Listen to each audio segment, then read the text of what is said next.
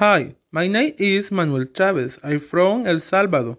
I live in Ilopango City. I'm 24 years old.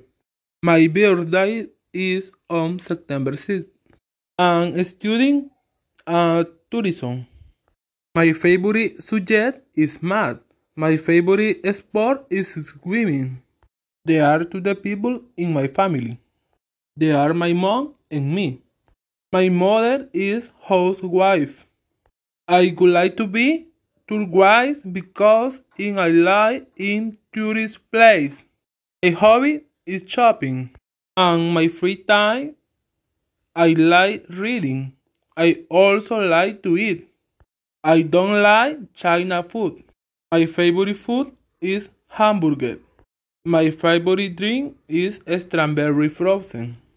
My favorite day of the weekend is Monday because I start my working day. My favorite month is September because it's my birthday. My favorite singer is Adele. I like comedy movies. My favorite place is mall because I like to go shopping. I like traveling. I have been to Guatemala.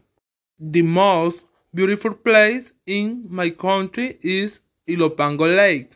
I studied English because my pronunciation is difficult.